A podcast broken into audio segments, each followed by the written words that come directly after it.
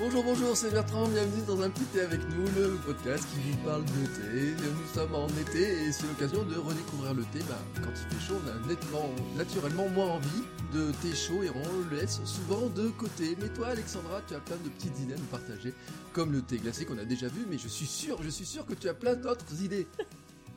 Bonjour, oui, euh, en, en, effet, on peut euh, profiter de nos thés et infusions préférées euh, qu'on boit toute l'année en les préparant glacés, comme on l'a vu dans l'épisode 21 euh, début juillet.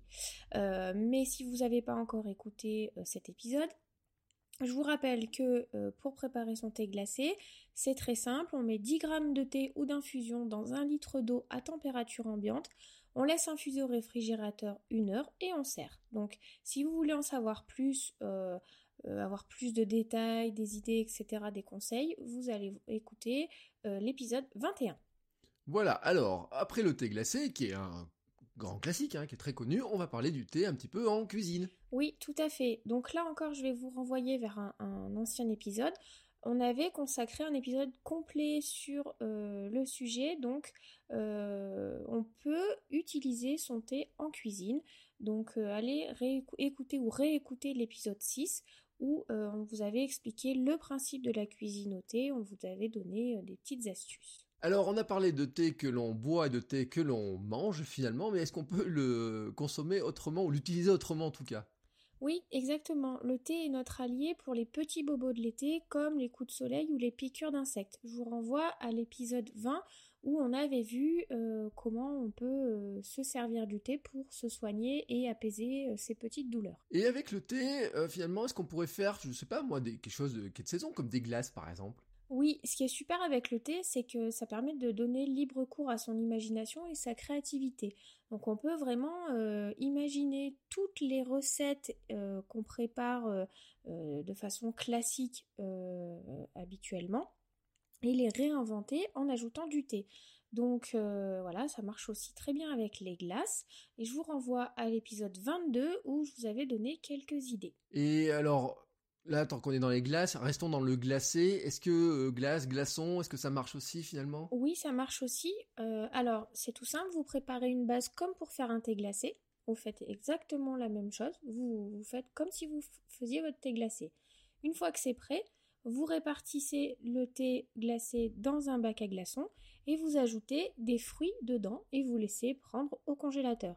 C'est un moyen original de proposer des cocktails avec une petite surprise et ça fait toujours euh, plaisir à, à, vos invités. On pourrait presque faire des Mister Freeze au thé glacé en fait. Alors dans ce cas-là, si on arrivait à les, à les conditionner dans un petit euh, un petit plastique. Bah oui, en fait, enfin c'est comme je disais, ce qui est génial, c'est qu'on peut vraiment tout faire.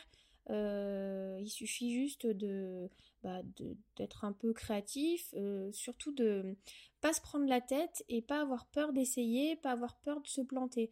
Moi, ça m'est arrivé euh, de d'avoir des idées d'associations qui n'ont pas forcément marché. Ben tant pis, on réessaye une prochaine fois.